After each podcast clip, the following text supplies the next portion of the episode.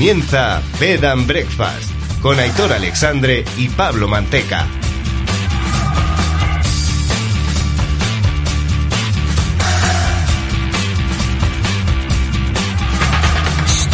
Muy buenas amigas, amigos, bienvenidos todos una semana más a Bed Breakfast.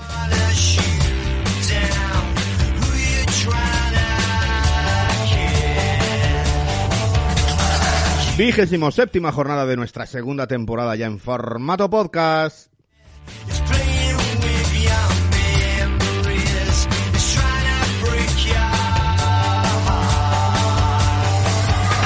La trigésimo primera jornada en la Premier League que nos ha dejado ya el campeón de esta edición 2019-2020, atípica como pocas.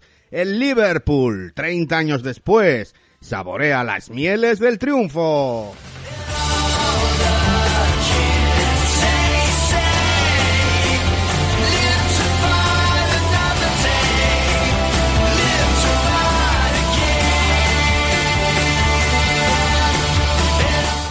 Y saludamos ya, control técnico Fernando Tejerina. Muy buenas. ¿Qué tal, Aitor? ¿Cómo estás? Eh, mejor que Manteca. Que Sí, hoy sí, tampoco ha venido. sí. Eh, se nos ha averiado. Por unas causas o por otras, aquí nos está fallando, ¿eh? Se nos ha averiado el muchacho, está con la pata para arriba. Bueno, esperemos que sea poquito que la semana que viene ande por aquí.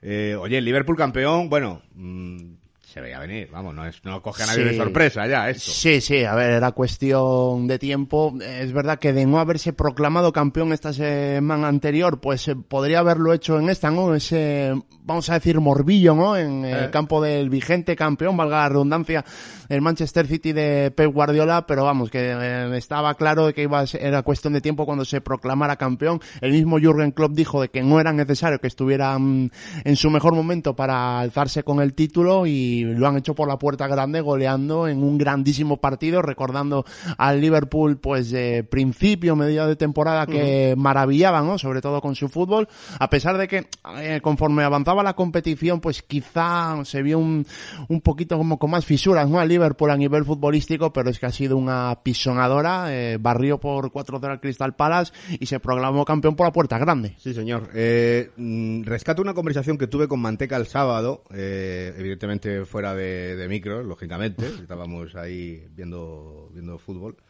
y, y me decía que había sido un poco, no sé cómo lo verás tú, como un poco soso. Porque Bueno, ¿en qué sentido? Aparte de que, lógicamente, eh, nos ha cogido con todo este tema, ¿no? De campos cerrados y demás. Pero dice, joder, es el día que ganas la liga, mm, ni siquiera es porque has ganado tú, es porque ha perdido tu rival. eh, ya habías jugado. eh, como que. mm.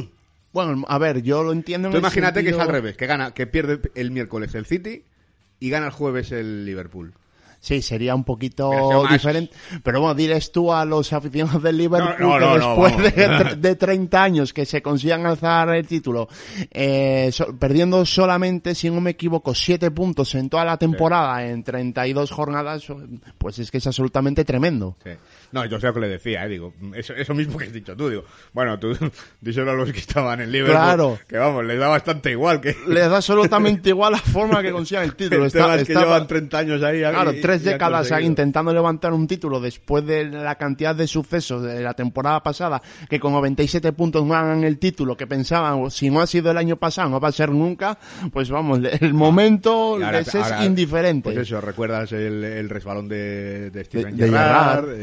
Eh, pues la- esa, esa liga, ¿no? Que, que te consigues 97 puntos y no la ganas. Exacto. Y ya por fin es como decir, ala, ya, ya está. Ya. Por fin. Eh, y por cierto, eh, para los eh, fanboys de la Champions League, eh, ahora me tengo yo que explayar, para que vean, y tú lo has visto, Teje, eh, la repercusión que ha tenido eh, en Inglaterra para, y para los aficionados el ganar la liga a la que tuvo ganar la Champions. Nada que ver. Hombre, desde luego, Vamos. desde luego. Aparte de la cultura, ¿no? Que hay en Inglaterra se junta el factor tiempo que llevaban sin ganarla. Es que creo, creo, creo que ahí les mola la liga, que es lo que hay. Que no quiere decir que, se- que tiren la Champions y que pasen de ella, pero que lo que, lo que les gusta es lo que les gusta. Eh, saludamos también a todos los oyentes, estéis donde estéis, en cualquier punto del planeta Tierra. Eh, sois bienvenidos, ya sabéis que nos podéis encontrar en nuestra web en www.bygbfootballingles.com www- bybfutbolinglés.com y que también estamos por ahí por Instagram pululando, ¿eh? en arroba byb guion bajo barra baja fútbol. Vamos adelante. Contacta con nosotros. Estamos en Twitter, arroba BID barra baja fútbol y en Facebook, Bed and Breakfast.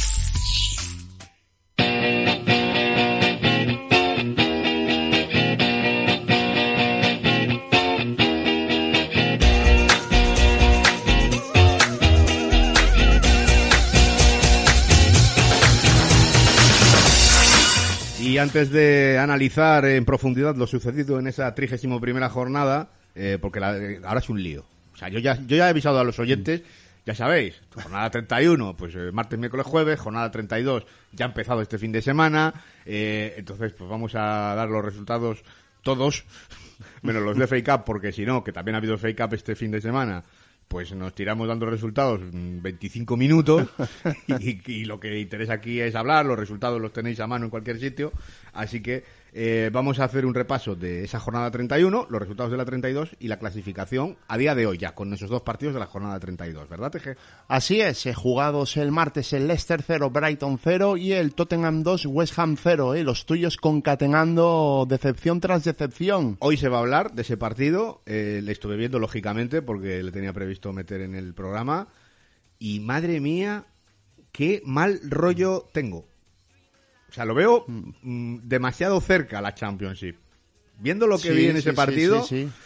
digo, ay, ay, ay, que la liamos gordísima. 200 millones dilapidados para acabar en segunda división. Eh, en fin, eh, luego entraremos en ello. Miércoles. El miércoles jugados eh, cinco partidos, Manchester United 3, Sheffield United 0, Newcastle 1, Aston Villa 1, Norwich 0, Everton 1, eh, Wolverhampton 1, Bournemouth 0 y el Liverpool 4, Crystal Palace 0. exhibición de los de Jürgen Klopp, que volvieron, como bien decías, a retomar ese, ese punch, ese ímpetu que, que les había llevado a dominar la Premier League de arriba abajo. Y, por cierto, muy buen partido del Manchester United, ¿eh? Me gustó. Y jugados el jueves para rematar esta 31 primera jornada, Barley 1, Watford 0, Southampton 0, Arsenal 2 y Chelsea 2, Manchester City 1. El partido con el que la derrota del equipo de Pep Guardiola certificaba el título del Liverpool y por otro por otra parte, mirando por el descenso, el Watford que sigue metiéndose en problemas, que aquí hay muchos equipos que no quieren salir, que les gusta estar ahí en riesgo, porque vamos. No, para hacerlo más emocionante si cabe. Sí, no, de de hecho, vamos, yo a partir de ahora vamos a hablar bastante, ya voy avisando, de esos equipos de zona baja, que no les igual no, no nos da el tiempo para prestarles toda la atención, pero claro, ya el pescado está vendido. Así es. Haremos caso a los Wolves también, porque Sí, están sí, jugando sí, ese Champions y Europa League, Manchester United también estará por ahí. Y haremos mucho más caso a, pues eso, a Watford, a Southampton, al West Ham, Sí, sí, hay que meterles ahí. Es lo que hay. Es que están ahí. a. Aston Villa, claro. Sí.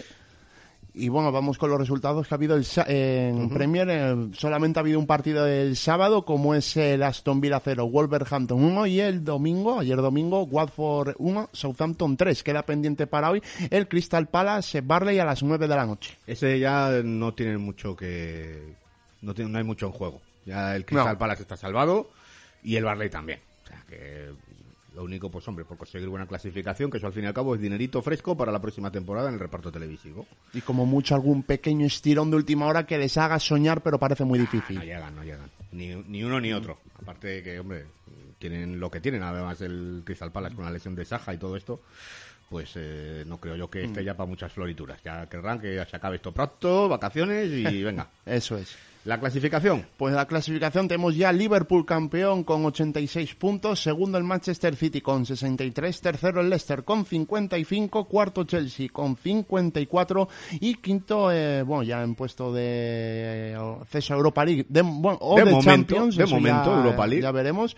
El Wolves con 52, sexto el Manchester United con 49 y bajando a la zona de descenso tenemos al Bournemouth con 27 puntos, Aston Villa también penúltimo con eh, 27 puntos, los mismos que el West Ham, que es el que se salva con ese mismo puntaje, es decir, que está bien apretadito y eh, colista, no digo desahuciado, pero tiene mala pinta, el Norwich con 21 puntos. Yo le doy ya prácticamente por desahuciado. Complicadito lo tiene, eso está claro. Vamos. mm, Más gorda no se ha, se ha- no se ha visto en mucho tiempo, ¿eh? Que, que un equipo con 21 puntos a estas alturas Sí. No tengo, tú tienes ahí los datos, yo no los tengo delante, pero vamos, partidos ganados debe llevar pocos. Entonces, cuando, por mucho que digan, no, bueno, seis puntos, ya, pero es que si en, Claro. si en 31 partidos has ganado 5, No esperes ganar no, no- cuatro no vas a ganar de, 4 de seis. de 6. Es verdad. Porque la dinámica no te lleva a ello, pero bueno. Eh, y es una pena, porque me gustaba mucho el Sí, Norwich, sí, me sí, gustaba cómo juega, me gusta la plantilla y me gusta su entrenador. Pero bueno, es, es el fútbol, esto es así. Eh, nosotros vamos al pub a tomar cervecita fresca eh, con un buen amigo para hablar de lo que ha sucedido en esta jornada, jornada de campeonato. El pub de Upton Pass. Entramos en nuestro pub eh, para hablar de lo que ha sucedido en esta 31 primera jornada de Premier League, claro que sí, con ese campeonato del Liverpool, que sí, que ya lo podemos poner eh, por fin, que ya ha ganado la Premier, podemos eh, hacer que suene ese You'll Never Walk Alone, porque ha ganado la Premier League 2019-2020, el Liverpool. When you walk through a storm, hold your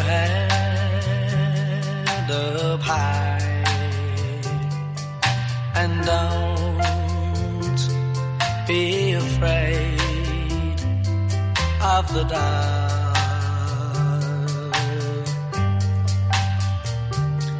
At the end of a storm. There's a golden sky and the sweet silver sound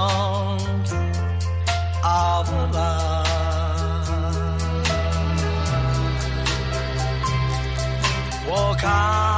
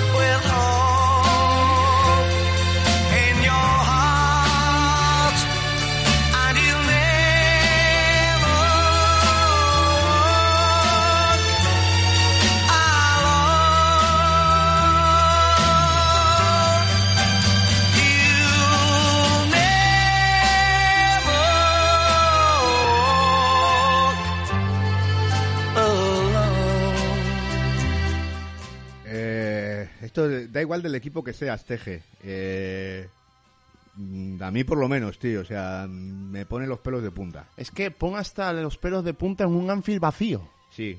Los- cuando vi el partido, mm, joder, fue una sensación súper rara. Pues pusieron esta versión, la de la de Guerrean de Sí. Peacemaker.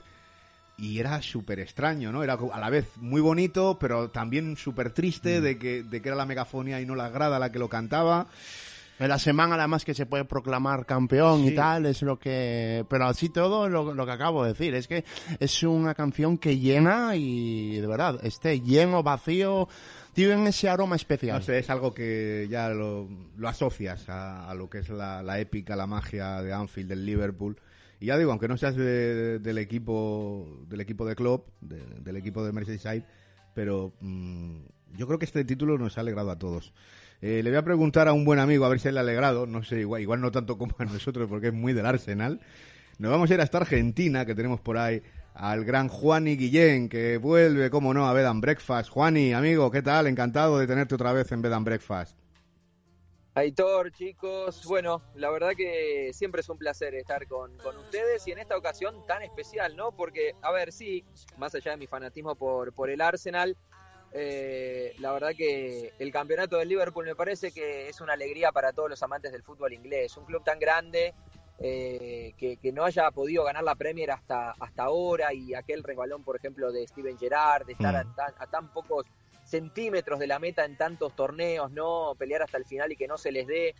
Y, y la verdad que de la mano de Jurgen Klopp, eh, bueno, en estos últimos años ha- han sido fantásticos a nivel internacional y ahora a nivel, a nivel local, conquistando algo que, que, que ningún otro pudo, ¿no? Conquistando la primera Premier, un, un club que en, en- en todos estos años eh, conquistó Europa, eh, con seis Copas de Europa, con tantas FA Cup también, con Copas de la Liga, eh, renombre a nivel internacional. Y, y la verdad que aquel campeonato del 90 con, con el gran Kenny Dalglish quedaba un poco un poco viejo, ¿no? Un poco un poco vintage Sí. y, y la verdad que necesitaban renovarse y, y lo hicieron de, de la mejor manera. Ujú. Teje, yo lo, yo lo comentaba en, en mis redes sociales, en, en Twitter, que mm, por todos he sabido, yo soy muy devoto de, de Pep Guardiola, me gusta que un equipo de Guardiola gane. eh, y yo- vamos, yo, yo, celebre- yo el jueves he celebrado que perdió el Manchester City y que el, y que el Liverpool era campeón como si fuese mm, criado a- en la ribera del Mersey. Sí, hombre, desde luego por todo lo que representa, ¿no? Este título del Liverpool, incluso el entrenador, ¿no? De por sí, ya no es por, en mi caso porque sea alemán, eso ya, bueno, Mm. no, o sea, da igual, secundario, como como, si es, eh, de chino, Nicaragua o sea, o de donde sea, me da lo mismo, o sea, es, que es un fenómeno. Exactamente, el carisma que, que posee, los genios, ¿no? Que es eh, llevando ¿no? Eh, la libreta y la pizarra, de verdad. O sea, era un- más que yo creo que no se lo merecía absolutamente nadie. Por cierto, para que veas, eh, y te lo digo también a ti, Juani, para que veas cómo, cómo la gente eh, analiza muy poquito y solo mira los resultados. Eh, no voy a poner porcentajes, ¿no? De decir, ah, el 80% de los que ahora dicen que Klopp tal, pero muchísima gente de los que ahora Klopp es el mejor del mundo, es una maravilla, es un fenómeno, hace cuatro años escasos, o tres años escasos, era un perdedor, un proyecto de fracasado, un pierde finales y ahora es la octava maravilla. Al hilo de lo es que- el mismo. Sí, ¿vale? Porque es el efectivamente. mismo. Solo que ahora, pues, los resultados se han dado. Al hilo de lo que dice Saitori, que lo apunté en mi cuenta de Twitter bueno, hace unos días, hay que agradecer a Mainz, Borussia Dortmund y Liverpool que han tenido paciencia en los Sí. proyectos de club porque eh, a medio largo plazo han tenido sus frutos. Su tercer, cuarto año, el rédito ¿no? que esperaban, ha dado, tiene continuidad y vamos a ver hasta dónde llega el Liverpool porque tiene pinta de que va a ir, va a ir para largo. Eh, un poquito ventajista, ¿no? Ese- esos, esos análisis que se ven por ahí a veces, ¿eh, Juaní? Sí, sí, yo creo que hay que analizar el, el, el contexto, ¿no? Claro. Obviamente, a ver, los resultados son, los resultados son magníficos. En, en cuanto a lo numérico no hay, no hay discusión, pero también hay que analizar varias cosas más con este Liverpool, porque, a ver, cuando uno habla del, del Liverpool, habla de un club muy particular, muy especial, que hasta aquí, como mencionaba anteriormente, no había encontrado respuestas con tantos buenos entrenadores que ha tenido, con tantos buenos jugadores que ha tenido, lo mencionaba hace un ratito a Steven Gerrard y uno también cuando leía las palabras de Steven Gerrard felicitando a este grupo de futbolistas, a uno le queda también un dejo de tristeza porque dice este gran futbolista no lo pudo conquistar y aquel resbalón, bueno, pero me parece, me parece que más allá de lo numérico hay que analizar eh, el, el efecto Klopp, el efecto Klopp en estos jugadores, me parece, ¿no? O en este equipo y, y me parece, viste, yo me acuerdo que en alguna oportunidad lo hemos analizado aquí. Klopp es un entrenador para el Liverpool. Encontró en el Liverpool su hogar, su casa. Eh, la mística de Anfield le vino bien y se retroalimentó con Klopp. Klopp se alimentó de Anfield y Anfield se alimentó de Klopp. Totalmente. Y, y vos fijate, y, y vos fíjate, eh, o, o fíjense, el, el impacto del entrenador y, y- y en, en los jugadores, porque él ha formado este equipo, no es que tomó un equipo eh, formado, no, no, no, él, él formó a los, a, a los Alexander Arnold, él formó a los Salah, lo, lo potenció, a los Firmino, a los Mané, eh, eh, a los Robertson, todos estos jugadores se han constituido en la grandeza bajo el mando de Jurgen Klopp. Eh, y me parece, me parece, y han encontrado un estilo, una manera de jugar, un, un estilo bien marcado, y han, y han, a ver, han reunido todas las condiciones necesarias que sumados a los resultados, porque muchas veces vos tenés las condiciones pero no se te dan los resultados. Claro. Y aquí en Liverpool ha logrado mística, ha logrado ejercer un dominio sobre los rivales, ha, ejer- ha ejercido eh, su poderío, eh, tanto dentro como fuera de la cancha en cuanto a la mística y en, y en cuanto a lo que transmite el equipo, ha encontrado solvencia, se sabe a lo que juega, se sabe su potencial y además ha encontrado resultados. Me parece que eh, el impacto Klopp, eh, como así lo había hecho en el Dortmund, ha sido fantástico para, para este Liverpool. Y, y, digamos, más allá de analizar lo numérico y lo frío, que también es válido, porque también refleja lo que es este Liverpool, me parece que si uno va un poquito más allá y se desprende de lo numérico, va a encontrar alma, va a encontrar vida, va a encontrar corazón. Repito, muchas veces hay equipos que lo tienen y no se les dan los resultados. Eh, y este equipo ha unido eso, ha unido los resultados con la mística, con saber a lo que juega, con un plan, con, con una planificación y con un proyecto. Sí, porque antes, antes de entrar a lo que es el partido en sí, que tampoco hay, hay que comentar cositas, no hay cosas interesantes que decir, pero mm, más que nada la temporada, ¿no? Valorar la temporada. eh, es que ha sido un dominio eh, total y absoluto eh, y, lo que dices, ¿no? Jürgen Klopp ha creado este Liverpool, se, ha retro- se han retroalimentado Anfield de Klopp y Klopp de Anfield y más allá de eso, Klopp ha influido, yo creo, en, en la propia afición del Liverpool. Les ha devuelto, yo lo escribía, lo escribí creo que, que lo hice para, para el Universal, para México, eh, que decía, decía algo así como que, que la afición nunca había abandonado al Liverpool, porque siempre es una, es una, es una afición súper fiel, pero mm, la frase, ¿no? De mm, quiero que volváis a ser creyentes. Eh, la afición estaba eso, después de 30 años sin ganar una, una Premier, sí, soy del Liverpool, voy a estar siempre con el Liverpool, pero como que había perdido un poquito la esperanza y con Klopp, eh, la influencia del técnico en la propia afición, en la propia gente del Liverpool, ha sido vital también para que se crean que son un equipo campeón, que volvían a levantar la orejona en Europa, que podían ganar una, una Premier después de 30 años. Yo creo que ha sido fundamental.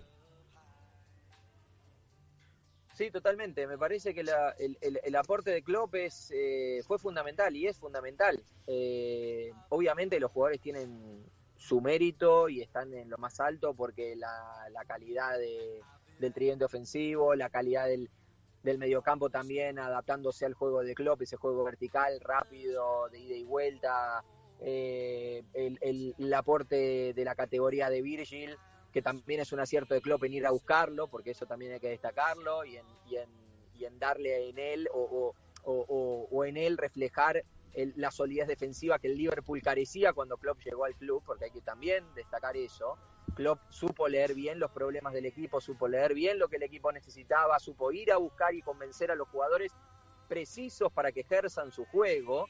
Eh, y en eso también está la mano del entrenador, porque muchas veces los entrenadores se equivocan a la hora de leer eh, lo que el equipo necesita o en ir a buscar a determinado jugador. Y Klopp eh, pudo eh, en jugadores como Salah, que necesitaba el empujón para que explotara, como en Mané, como en Firmino, como en el propio Virgil van Dijk, eh, irlos a buscar y darle la confianza y en ellos eh, sostener su idea de juego, ahí también está el mérito del, del entrenador. Y fue una unión perfecta. Anfield, la gente, la mística, Klopp y este, y este grupo de jugadores. Y ya entrando en el encuentro en sí, eh, en ese Liverpool 4, Crystal Palace 0, eh, pues eh, ahora te voy a pedir tu opinión de- del partido, cómo lo viste. Pero hay un dato que a mí me dejó loquísimo. Eh, todos conocemos o conocéis Opta, esa, eh, esas cuentas ¿no? que llevan temas estadísticos y demás. Bueno, Opta se crea en 2008 y desde, desde que Opta recoge datos en ese año, eh, el- eh, en este encuentro el Crystal Palace es el primer equipo que no da un pase en el área rival. O sea, que está, que está, que está medido. En cualquier eh, partido siempre hay algún pase en el, el, el Crystal Palace no llega a dar un pase en el área rival. Eh, Juani, yo creo que eso ya da buena muestra de lo que vimos el miércoles, ¿no? Sí, me parece, sí, a mí también me sorprende, me sorprende ese dato. Eh, y sí, se puede reflejar un poquito el partido eh, en eso, ¿no? La superioridad del Liverpool, lo que veníamos marcando un poquito. Eh, hay pocos rivales que le pueden hacer frente al Liverpool. Eh, son esos equipos que sabes cómo juega, sabes lo que te va a proponer, pero son difíciles de detener. Tiene un ritmo vertiginoso, un ritmo que, que cuando acelera el- al rival se le complica muchísimo. Eh, y me parece que es eso un poquito, ¿no? A ver, en, en- en el dato que vos estás marcando, que también, bueno, hay que analizar las propias impericias del Crystal Palace, Sí. dicho sea de paso, Sí. pero digo, en el, en el dato que vos estás marcando y en la contundencia del resultado en la goleada por cuatro goles, me parece que se marcan las claras de lo que es este Liverpool y que podemos sintetizar en este último partido, digo último partido porque es el partido que finalmente después con la ayudita del Chelsea termina, eh, digamos, termina otorgándole el campeonato al equipo de club, digo, con el arco en cero, con el Crystal Palace no pudiendo hacer un pase en el área rival, demuestra la solidez defensiva del equipo de club que la encontró en su momento con el comando de Virgil van Dijk y encontrás en la goleada también reflejada el poderío ofensivo del Liverpool. Y ahí podemos sintetizar un poco la, la disparidad de este partido y también se puede sintetiz- sintetizar bien eh, la esencia de este Liverpool y, y cómo el Liverpool termina sacando, ¿no? Eh, eh, ante su regularidad, la distancia que le termina sacando al Manchester City de Pep Guardiola y termina conquistando con mucha contundencia su primera Premier.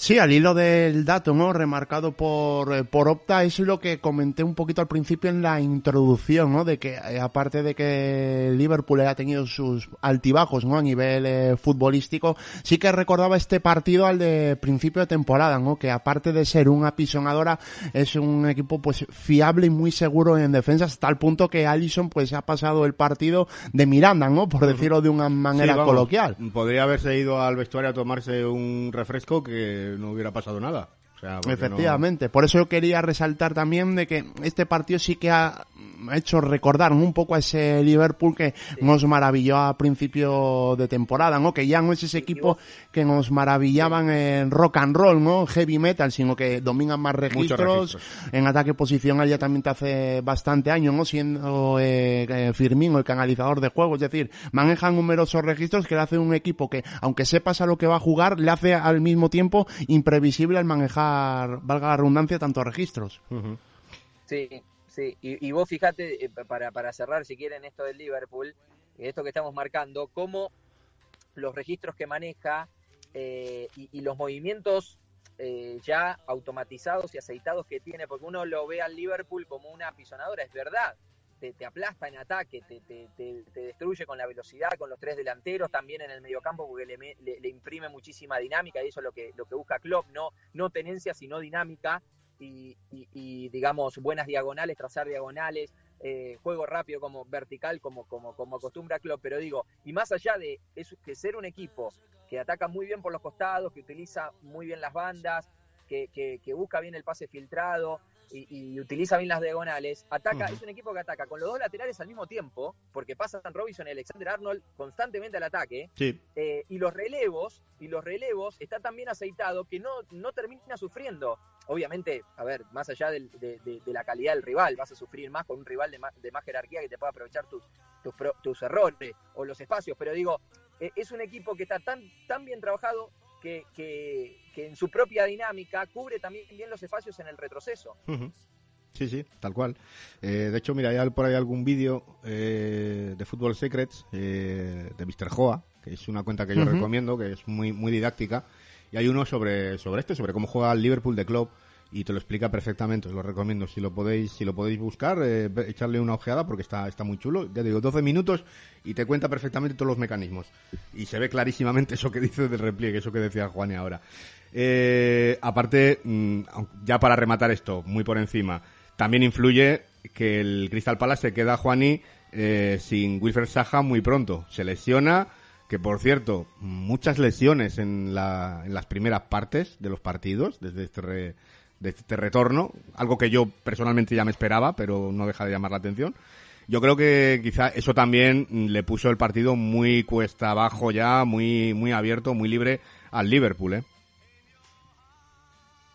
Sí, sí, es cierto, es cierto. Lo de, lo de Sajá pobre, y hace un par de semanas salió la noticia de, de, del de David Moyes, de, del- de- eh, las, perdón, las declaraciones de, de Río Ferdinand, eh, diciendo que él hacía una autocrítica eh, porque en su momento con, en el Manchester United, con los rumores acerca de Sajá y de, la hija de Moyes, no, bueno, es un Sajá que, a ver, su lugar en el mundo por el momento y, con lo que prometía, con aquel paso fallido por el Manchester United, termina, termina siendo el Crystal Palace su casa.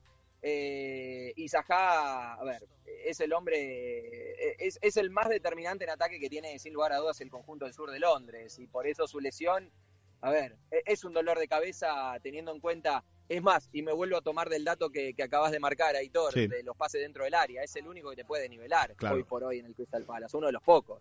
Desde luego que sí. Y al día siguiente, el Liverpool, el Liverpool ganaba este 4-0 mm, sobradísimo. Y al día siguiente, pues se desataba la locura porque el Chelsea se imponía por dos goles a uno al Manchester City. Partido en el que el Manchester City, Juani, a mí me pareció eh, mm, un poco agridulce. Me, me dejó una sensación muy agridulce. Le- el partido no le pude ver en, directo. De hecho, lo he visto ayer. Y era como decir, vale, sí, tienen claro lo que, lo que buscan, lo que quieren hacer, pero no estuvo muy preciso, no hubo esa fluidez que vimos, por ejemplo, en los dos primeros encuentros, sobre todo también el día del Barley. Eh, un poquito más espeso el equipo de Guardiola, ¿eh? Sí, y lo necesitaba, eh, bueno, siempre necesita la fluidez el equipo de Pep, necesita la tenencia, necesita la movilidad en la mitad de la cancha, esa, esa, eh, eh, esa destreza o esa, ese despliegue que te da Kevin De Bruyne. Eh, el equipo cambia, obviamente, con, con Kevin en, en cancha, es una pieza fundamental en la mitad de la cancha. Pero también me parece, y se puede linkear al tema de la lesión de Agüero, ¿no? Me Sí. parece que careció el equipo eh, eh, variantes en ofensiva en cuanto al peso específico de lo que te puede dar Agüero contra los centrales, ¿no? Eh, salió a jugar sin un 9 definido, salió, salió a jugar con, con tres rapiditos arriba, con, con Bernardo, con Marés, con Sterling, sin un 9, después termina ingresando Gabriel Jesús y me parece que eso, eso le terminó pesando al equipo. Mm. Eh, esa ausencia de Agüero, la ausencia de un, de un delantero centro que fije los centrales o que, o que, o que te dé otro tipo de movimiento en, en el corazón de la defensa del Chelsea en este caso, más allá de, de, sí, de ser un equipo un poquito pesado para lo que pretendía Pep con la formación que, que puso en cancha, yo eh, también le vi al equipo que, que, careció un poquito de peso específico en ataque con la presencia que podría haber sido tranquilamente la de Agüero, ¿no? Mm, Estoy totalmente de acuerdo. A mí me parece que la baja de Agüero es, es, eh, es fundamental, se nota muchísimo. Eh, vale que el equipo de Guardiola tiene muchísimos registros también y puede jugar eh, de muchas maneras con, pues eso, con, con Gabriel Jesús haciendo de falso 9, eh, Sterling incluso, pero el peso específico de Agüero a mí me parece fundamental y más en la temporada que estaba haciendo Agüero, Teje. Sí, sobre todo aparte de la temporada que estaba haciendo, ¿no? Eh, que estaba viendo puerta con gran facilidad, ahora pues Guardiola va a tener que hacer una serie de experimentos, ¿no? Bueno, ya lo hizo incluso en el Bernabéu, en el partido de Champions, ¿no? Poniendo a De Bruyne de falso 9, Sí, haciendo cosas un poquito Pero extrañas. con, con una salvedad, que sabes que tienes a Agüero en el banquillo. Sí, Y eso, en el eso- momento en el que tal, pues puedes tirar de él, ahora no. Sí, no, eso, eso es verdad. Ahora tiene que hacer un poco encaje de bolillos y hombre, está claro que la baja del CUM tanto por la falta de pegada ¿no? que tiene el equipo, la esa falta de, de punch, pues eh, claro que lo va a notar. Al final no sé cuánto tiempo va a estar de baja, si va a llegar para la Champions. A ver si llega para Champions. Si no llega para Champions, se va a complicar bastante la cosa. Sí, por eso yo cosa. tenía entendido que no era tan grave como parecía, pero, pero que, que va a estar ahí. ahí. ahí, ahí, muy justito. En fin, el que dio buena imagen, me gustó al menos, eh, fue el Manchester United, que se impuso 3-0 al Sheffield United el, el día anterior, el martes, fue este partido. Eh, otro dato de estos muy bestias, pero muy bestias. Anthony Martial hace un hat-trick. Bueno, pues es el primer hat-trick de un jugador del United desde que se retiró Alex Ferguson de los banquillos. Es tremendo, ¿eh? Es una bestialidad. Desde, desde Van Persie. Van Sí. Persie había sido el último. Sí, sí, sí, Van Persie, efectivamente. Eh, ¿Cómo viste el encuentro, Juani? Bien, no, me, me- me gusta y vi el otro día también el del eh, el de FA Cup contra el Norwich, si bien el Manchester United terminó sufriendo un poco más de la cuenta, me parece que, que Solskjaer va por buen camino. Ya hace tiempo lo vengo marcando, me parecía el, entrenador indicado para el Manchester United, alguien, que conociera el club. Eh, desde la salida de Ferguson, el United obviamente ha, padecido lo que está padeciendo hoy por hoy el Arsenal también tras la salida de Wenger, en donde obviamente es lógico, después de, un, entrenadores ocupando el banquillo durante tanto tiempo y marcando una época, eh, es cierto que te cuesta. Por eso tenés que encontrar a alguien de la casa que conozca. Por eso también, linkeándolo con, porque son casos bastante similares, linkeándolo con el Arsenal, me gusta Arteta, le tengo fe. eh, eh, hay que darle tiempo, me parece un muy buen entrenador eh, para el Arsenal y lo mismo que Solskjaer y, y me parece que, que su equipo eh, ejerce por momentos dominio interesante en los partidos. Marcial, Marcial ha hecho, ha hecho un hard trick. Me parece que me parece que, que allí con el tándem Marcial Rashford eh, es un tándem más que interesante. Bueno, la aparición de Bruno Fernández en la mitad de la cancha me parece el acierto, el acierto que le faltaba a Solskjaer para justamente afinar, me parece, la zona del campo que no estaba terminando de encontrar, de encontrar y, y termina encontrando como la pieza del rompecabezas para justamente unir el ataque con, con- con la mitad de la cancha. Eh, pero me parece que, a ver, me, me parece, me, me, gusta, y también hablo, a ver, hablo por lo que veo del juego, pero hablo también por una sensación. Me, me gusta el Manchester United de, de. Me parece que después, bueno, habrá que ver cómo se mueve en el mercado, eh, si pone un poquito más de, de- jerarquía en ciertos lugares de- del campo de juego. eh, pero a grandes rasgos me, me gusta mucho. Entre un balance de los dos partidos, de, de la goleada después del triunfo en FA Cup, eh, siendo semifinalista ahora eh, de- de- del torneo, eh, me, me gusta me gustan las variantes también que tiene saliendo desde el banco, me gusta mucho Greenwood. Mm. eh, la verdad que tiene, tiene material para, para trabajar de manera interesante, ¿no? Sí, eh, a mí me está, me está encantando esa pareja, bueno, aparte de lo que has dicho tú, ¿no? De Martial y, y Rashford, pero bueno, esto ya más o menos lo teníamos más asumido, ¿no? Que, que- que iban a funcionar. Pero lo de juntar a Pogba con Bruno Fernández, pf, me parece una auténtica pasada. O sea, mm, yo lo veía, lo, lo, lo intuía, mejor dicho, eh, pero ahora que ya los veo en el campo juntos, digo, joder, es que es, que es un salto de calidad Sí. tremendo para, para el United. Y por cierto, en este partido volvió Nemanja Matic eh, y me encantó también. O sea, eh, una salida de balón limpia, clara, pero claro, también influye eso, ¿no? El saber que estás rodeado de, de- de dos tipos como Pogba y como Bruno Fernández que te facilitan también mucho esa labor a la hora de sacar la pelota. Sí, sí, me parece que, que el aporte de Matic, teniendo en cuenta que por delante tiene a Pogba y a Bruno Fernández, eh, es, más que interesante. Por eso digo que en Bruno Fernández encontró la pieza que él estaba buscando y todavía no podía dar con la tecla, ¿no? Porque estaba Pogba solo, dependía mucho de él. Eh, a veces, obviamente, tiene, tiene, tiene a Lingard, tiene, bueno, al propio Rashford, y, digamos, tiene, tiene a jugadores que, que pueden caer en banda, que pueden venir retroceder un poquito más a buscar la pelota, pero le faltaba el, el socio para Pogba, por eso destaco lo de, obviamente destacaba lo de Marcelo y Rashford, porque es una pareja que se va afianzando cada vez más. Sí. Pero digo, le faltaba lo de Bruno Fernández para terminar de acoplar ese- esa, esa transición entre medio y ataque que me está encantando del, del Manchester United. Y por eso digo que también es un entrenador que, que- va por buen camino porque está sabiendo leer lo que el equipo necesita y, y, y más allá de leer, eh, eh, ya demostró que puede ir a buscar el jugador que él necesita para que le dé resultados, ¿no?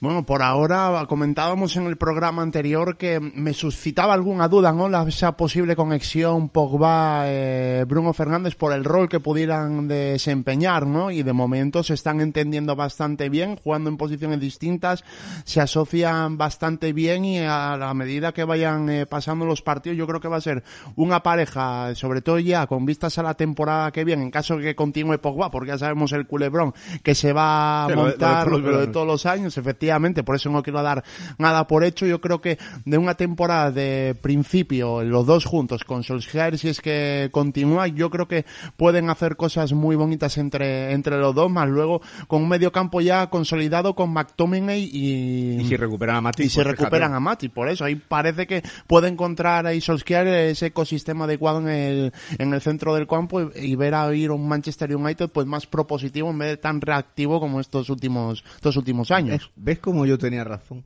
Que yo te lo, ¿En que qué te- sentido? Que te lo dije, digo, Ah, Pogba de- bueno. y Bruno Fernández, o sea, van a ser un pelotazo. Así todo yo quiero esperar, pero eh, esta puesta en escena tiene buena pinta. Está muy bien, Tiene ¿eh? muy buena muy pinta.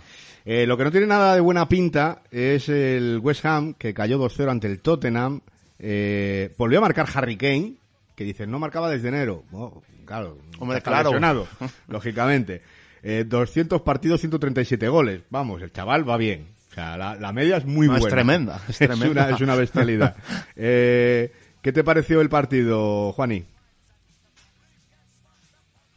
La verdad, a ver, eh, son, son dos realidades que se pueden analizar también teniendo en cuenta el pasado reciente. En el caso del Tottenham, eh, ya lo hemos analizado y lo hemos hablado en varias opo- oportunidades aquí en, en Bed and Breakfast, Ai- Aitor, eh, que es el tema primero de la salida de, de- de Pochettino eh, y después de la decisión institucional de dedicar el dinero justamente a, eh, a la inversión en el estadio.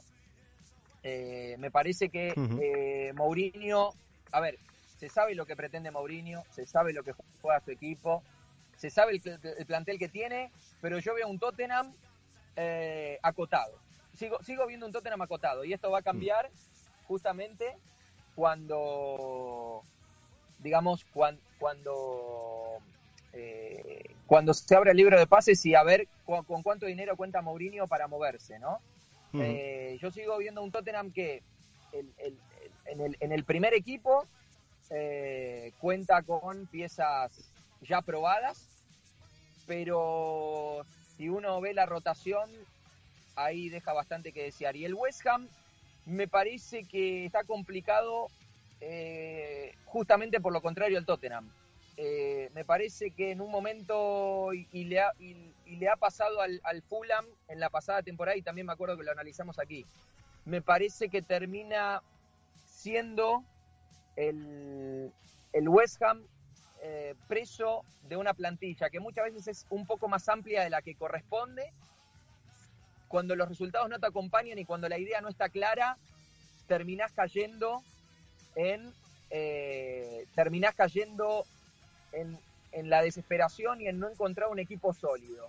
No sé si, digamos, la idea va por ahí. Sí. le, le terminó pasando al Fulham la temporada pasada, en donde había invertido, tenía, para mí, tenía mejor plantilla que la que tiene el West Ham, pero eh, termina o termina comprando en posiciones donde no debería comprar o ter- y, y- y termina mareado.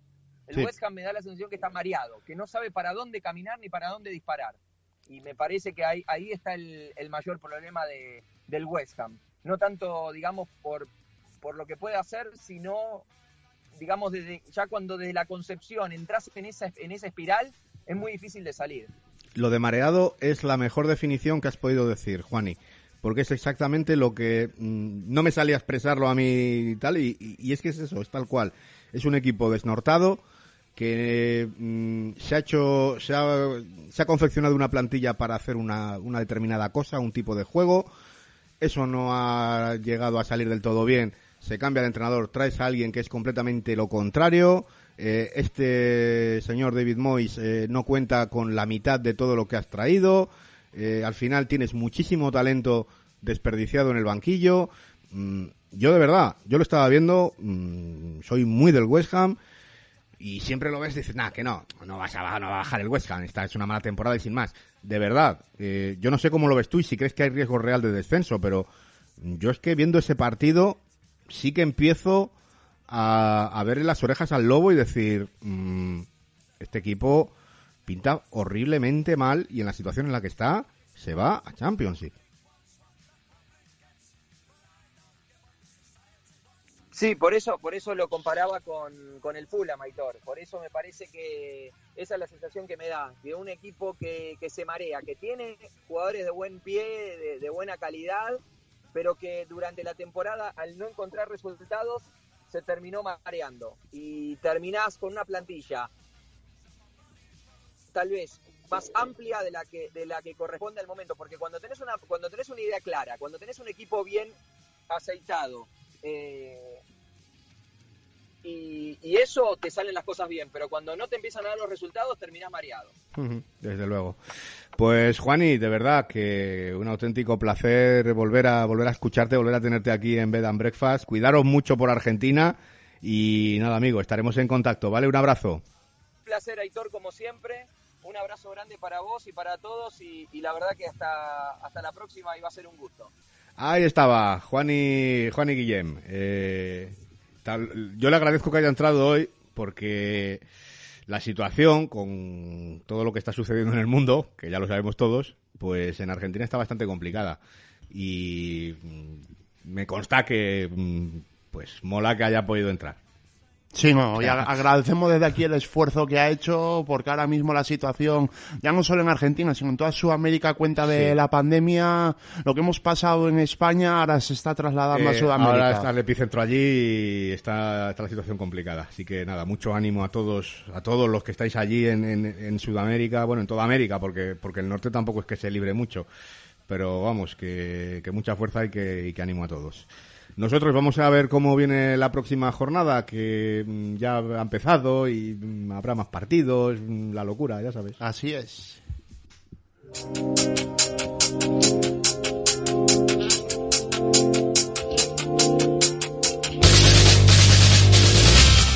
La 32, TG3-2. Así es, al igual que en Championship esto no para, tenemos para mañana martes eh, Brighton eh, Manchester United, para el miércoles un total de cuatro partidos, Arsenal en Norwich, Bournemouth Newcastle, Everton Leicester y West Ham Chelsea. Madre mía. Y que nos mande el Chelsea a segunda. Ya sería... Qué horror. El regocijo. O sea, te gana el Tottenham y ahora que te gana el Chelsea, los dos grandes rivales, digamos, bueno, junto al... Da igual, déjalo, junto al Millwall, ya verás que jugamos con el Millwall el año que viene, la madre que me parió. Ojo, eh. Ojo. Bueno, Y para rematar esta jornada tenemos el jueves los dos partidos restantes, ya que se han jugado eh, tres, contando el de hoy del Crystal Palace Barley, que son el jueves, eh, como digo, Sheffield United Tottenham y el partidazo de la jornada, sin lugar a dudas, aunque ya está el título definido, como es el Manchester City Liverpool. ahí está. Eh, el lunes hablaremos de algo. Sí, porque hay mucho. No sé si cogeremos partidos de la 32 y partidos de la 33, o solo de la 32, o solo de la 33. Mm, iremos viendo, iremos viendo. Hombre, porque- este City Liverpool cae. Eh, espérate, porque a ver, es que es un partido que sí, Ya. pinta muy guay, pero lo mismo te sale el, el Manchester City under 23, un- oye, under- iba a juntar ya el Spanglish, under 23, iba a decir. Joder, el sub-23 del Liverpool contra el sub-23 Sí. del, del City, pues igual igual trae más cuenta hablar del Bournemouth que se la está jugando también, Es ¿sabes? posible, es posible, Claro, sí, sí. es que ahora la cosa, la cosa va a funcionar así un poquito a lo loco. Pero bueno, vosotros tranquilos que los lunes ya sabéis que son nuestros y os contaremos todo lo, todo lo interesante de la jornada o de las dos jornadas o de las tres jornadas que ocurran en Inglaterra.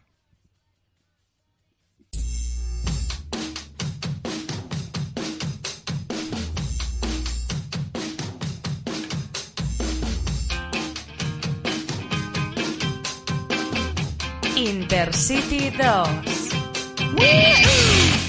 Momento ahora para hablar de la segunda división de la Championship, de esa Intercity 2, esta sección dedicada a la segunda categoría del fútbol inglés, eh, donde se ha disputado la jornada 39 con los siguientes resultados. Charlton 1, Queen's Park Rangers 0, Preston 1, Cardiff 3, Swansea 0, Luton 1, Barnsley 0, Millwall 0, Derby County 2, Reading 1, Birm- eh, Birmingham 3, Hull City 3, Stoke City 0, Middlesbrough 2, Wigan 2, Blackburn 0 y Leeds United 3, Fulham 0. ¿Qué carita de Premier League se le está poniendo al equipo de Bielsa? Teje. Así es, eh, victoria con eh, muchísima autoridad. Parece que no va a tener el gafe ¿no? de la pasada temporada donde dilapidaron eh, las opciones de ascenso que tenían. Mm, Estaban en una buena posición y luego en el playoff pues les acabó pasando factura. Tengo unas ganas de verles en alucina. Tiene buena pinta, aunque yo no sea muy bielsista precisamente, pero sí que va a enriquecer la Premier, sí, de eso no tengo ninguna duda. Y yo sí soy bielsista, así que me mola más todavía. más. Y eh, tenemos también el Bristol City 1, Sheffield Wednesday 2 y Nottingham Forest 3, Huddersfield 1. Ujú. Bien, eh, la clasificación, que como digo, pues ha habido cambio de líder. Así es, que es el Leeds con 74 puntos, 3 menos segundo el West Bromwich Albion, tercera posición el Brentford con 66, el cuarto el Nottingham Forest con 64, los mismos que el Fulham que es quinto, sexto el Cardiff con 60 y bajando al descenso vuelve el Huddersfield eh, como vigésimo segundo con 42 puntos, vigésimo tercero el Luton con 39 y colista el Barnsley con 38. Ahí está. Eh, por cierto, he visto unas imágenes en Twitter de una, una movida, una pelea, una tangana eh, en el partido del Luton. Me hace muchísima gracia eh, un jugador de- del Luton Town, es el número 16, no me acuerdo ahora mismo el nombre, está en la camiseta y tal. Mientras todos están como enfrascados, él está como los niños en el patio dando saltitos, en plan como pelea, pelea, pelea. Digo, ¿pero qué haces? ¿Qué hace este muchacho? Vaya fenómeno. Sí, sí, un crack. Eh, el que sí que es un crack, mejor que el 16 del Luton, sin duda alguna, además, es Alberto Feal, que ya le tenemos por ahí para que nos cuente cositas. Muy buenas, Alberto. Hola, Aitor, muy buenas, ¿qué tal? Pues muy bien, estupendamente. Vamos a comenzar nuestro repaso a esta jornada 39 hablando precisamente de ese nuevo líder, del Leeds de Marcelo Bielsa. El Leeds demostró haber superado con creces el tropiezo de la pasada jornada en el país de Gales, derrotando con contundencia por tres tantos a cero en Elland Road al Fulham. Eficacia en el contraataque con el primer tanto de Patrick Bamford tras un gran centro y anterior internada por banda derecha de Elder Costa. Tanto el delantero inglés como Calvin Phillips se desquitaban de las críticas recibidas tras su discreta actuación en el Cardiff City Stadium. Pudieron empatar los de Scott Parker antes del descanso hasta en tres ocasiones, primero en las botas de Bobby Reid y a continuación en dos magníficas oportunidades por parte de Alexander Mitrovic, pero con el marcador por la mínima favorable a los de Bielsa se llegaría al término de los primeros 45 minutos. Ya en la reanudación, los Whites continuaron con su magnífica predisposición con los contragolpes, sacando provecho en dos de ellos, dejando visto para sentencia el encuentro con sendos tantos de Alioski tras un error en la zaga londinense y el tercero y definitivo por parte de Jack Harrison en jugada individual. Los de Yorkshire regresan al liderato y a tan solo siete jornadas para el final están cada vez más cerca de conseguir su ansiado objetivo. Pues sí, cada vez más cerca de ver al equipo de Marcelo Bielsa en, en Premier League. Y el Leeds comanda la tabla porque el West Bromwich Albion sufrió un revés en su visita al Brentford. Sí, en el otro encuentro destacado de esta 39 jornada de liga, el Brentford, que ya es tercero, derrotó por la mínima a los Baggies en su feudo de Griffin Park y ya se coloca tan solo cinco puntos de diferencia de los de las West Midlands, que con esta derrota abandonan el liderato y se complican si cabe un poquitín más la posibilidad de intentar sellar definitivamente el ascenso directo. Bastó el tanto a los 16 minutos de Ollie Watkins tras el magistral pase interior de Benrama y asistencia después por parte de Josh da Silva tras un comienzo de encuentro bastante abierto. Con este gol, el delantero inglés de los Bees consigue empatar con Alexander Mitrovic en el ranking de máximos goleadores de la competición, ambos con 23. Eh, TG, por cierto, se le está poniendo al Brentford también una cara de ascenso que alucinas. Eh, y que se ande con ojo el West Bromwich Albion, como ha dicho Bertiño, que esto es muy propio en Championship, de equipos que están ahí y de repente pegan un estirón y acaban jugando, acaban ascendiendo, ¿eh? Así sí, que... lo que recordé antes, que recordaba un poquito al Leeds de la pasada temporada, que parecía tenerlo bastante hecho, encadena una serie de resultados negativos, al final caes al playoff y ahí... Con tres partidos que metas la pata, la liaste. Exacto. En fin. Eh, Alberto, que teníamos además un Preston Cardiff interesantísimo en la lucha por el playoff y al final, victoria galesa.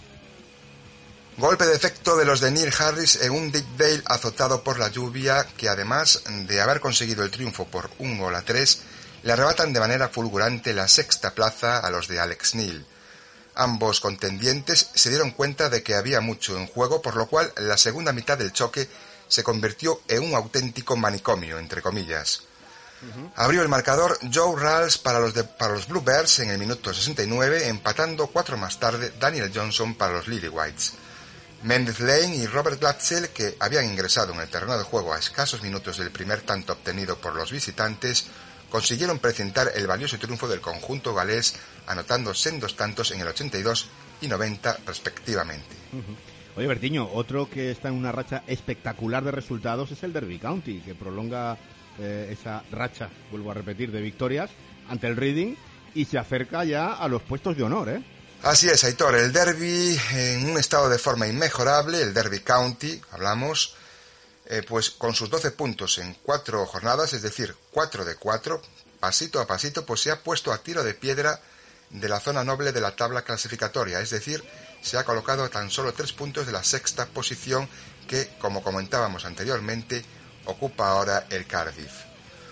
Con dos goles en las postrimerías del primer periodo y tras un intenso y mejor juego, curiosamente por parte del Reading, el primero, obra de Tom Lawrence, y el segundo, de penalti transformado por Wayne Rooney, los Rams mm, tomaban ventaja en el luminoso. Mediada la segunda mitad, Andy Rinomota cor- acortaba distancias para los Royals. Con resultado de victoria por dos goles a uno en favor de los de Philippe Cocu, se llegaría al final del encuentro en Pride Park. El que consigue tener una importante victoria es el Nottingham Forest. Sí, muy buen partido del Forest, eh, logrando una victoria cómoda y muy importante por tres tantos a uno ante Huddersfield, con lo que refuerzan su posición en los lugares de playoff de ascenso. Doblete de Luis Graban consiguiendo anotar a ambos lados del descanso, es decir, primero en el 44 y luego en la reanudación en el 46, mientras que Ryan Yates con el tercero, a tan solo cinco para el final, dictaba sentencia. Carlan Grant de penalti en el 90 maquillaba el resultado para los Terriers. Los de Sabrina Mucci des- mm, desbancan al Fulham de la cuarta plaza, ahora a 7 puntos del Preston, que es séptimo, y también a 7 del West Bromwich Albion, que es segundo. Y ojo porque eh, los de Danny Cowley, que llevan tres jornadas consecutivas sin puntuar, ingresan ya en puestos de descenso.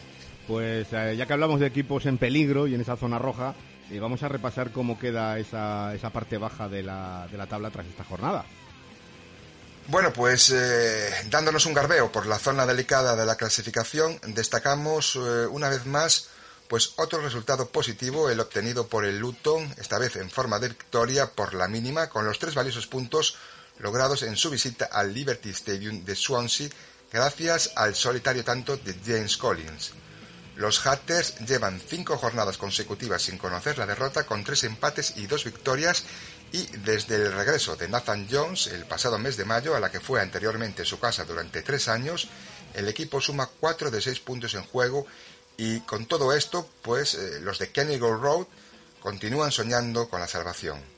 Asimismo, cabe destacar también, Aitor, pues la sufrida victoria ¿no? del Boro con cambio de inquilino incluido en el banquillo, con la llegada de Neil Warnock, ganando en Stoke-on-Trent por 0-2 con sendas dianas por parte de Ashley Fletcher y Marcus Tavernier, con lo que los de Teesside, en cierta manera, eh, alivian su más que dramática situación actual, eh, metiendo de lleno ahora en el fango a los Potters. Eh, hasta aquí, Alberto. Nada más, hasta aquí nuestro habitual resumen por lo más eh, destacado, pues lo más llamativo ¿no? de esta jornada número 39 en la segunda división del fútbol inglés. Recordamos a nuestros oyentes que la Championship regresa mañana martes y pasado miércoles con la disputa de la siguiente jornada, en concreto la número 40. Lo tendremos eh, muy presente. De verdad, un auténtico placer, Alberto, como siempre. Nos cuentas el próximo lunes. Un abrazo, Aitor. Igualmente, fortísimo abrazo para ti también. Ahí estaba Alberto Feal contándonos lo que, lo que ha sucedido en esta jornada trigésimo novena.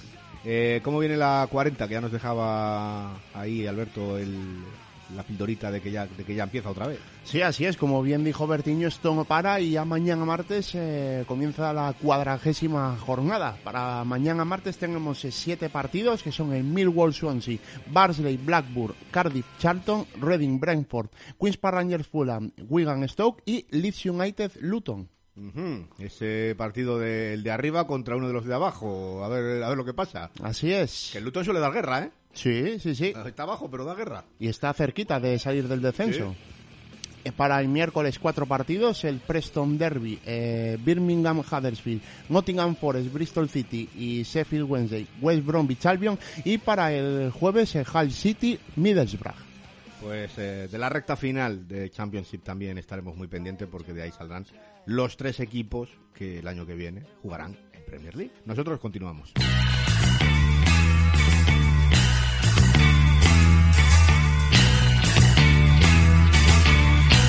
La melena de George Best. Y llegamos al momento de nuestra melena de George Best, donde, ah, como siempre, Álvaro Ramírez nos va a traer eh, un tema, además, pues muy a colación, muy, muy de actualidad. Sí, señor. Eh, le tenemos ya por ahí. Don Álvaro Ramírez, muy buenas. Muy buenas, Aitor. Oye, llegó el título liguero a Anfield y por ahí van a ir los tiros eh, en nuestra melena, ¿no? Bueno, ha tardado un poquito más de la cuenta debido a la crisis del coronavirus, pero finalmente el Liverpool ha terminado conquistando su decimonoveno título de liga, el primero en la era de la Premier League, tras una espera de, de 30 años. Eh, Con este nuevo trofeo, eh, los Reds son el segundo equipo de Inglaterra con más campeonatos, el primero es el Manchester United con 20, y bueno, pues vamos a reseñar brevemente eh, la serie de conquistas del trono de la élite futbolística inglesa de este equipo de larga trayectoria y de una rica y exitosa historia. Eh, pues venga, le metemos sintonía y hacemos ese repaso histórico de los títulos ligueros del Liverpool.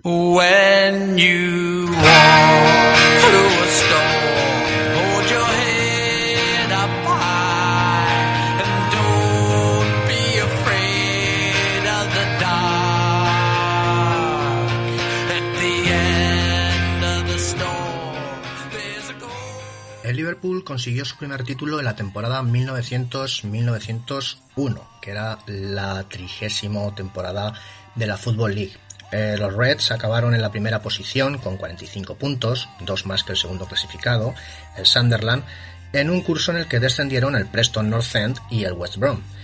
Eh, fue precisamente frente al West Brom, el 29 de abril de 1901, cuando el Liverpool se proclamó campeón de liga con su victoria 1 a 0.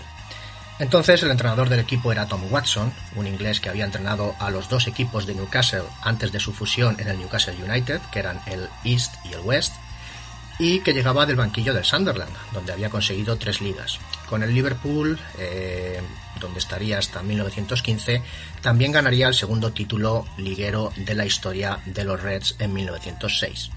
El goleador del equipo aquel curso fue Sam Raybould, con 18 tantos, un jugador que recaló en las filas del club en 1900, procedente del New Brighton Tower, y que sigue siendo el décimo máximo goleador histórico del Liverpool.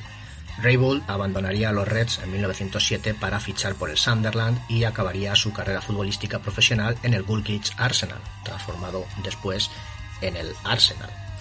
El segundo título de liga llegó en la temporada de 1905-1906, el curso en el que sus rivales de Merseyside se hicieron con la FA Cup, ganando 1-0 al Newcastle United. Los Reds cayeron precisamente en semifinales contra su gran rival el 31 de marzo de 1906. El Liverpool quedó a cuatro puntos del segundo clasificado, el Preston North End, en una temporada en la que cayeron a la segunda división dos ilustres como el Nottingham Forest y el Wolverhampton. Estaban entrenados todavía por Tom Watson y los Reds debutaron con una victoria por 1-3 frente al Arsenal y cerraron el curso con el mismo marcador en su victoria frente al Sheffield United.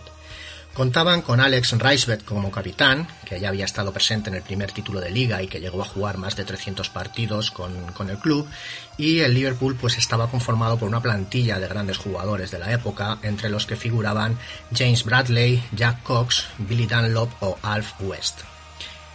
En 1919, procedente del Stockport, llegaba al banquillo del Liverpool David Ashworth, el primer entrenador de la historia del Oldham Athletic y que también había ejercido como, como árbitro. Ashworth iba a llevar al club a su tercer título de liga después del parón que había sufrido la competición debido a la Primera Guerra Mundial.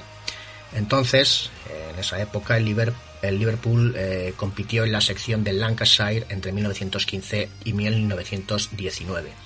Fuera del parón obligatorio, los Reds solo habían conseguido rascar un segundo puesto liguero en la temporada de 1909-1910, teniendo unos años complicados después de aquello y antes del conflicto bélico, bailando por la tabla entre la decimotercera posición e incluso rozando el descenso.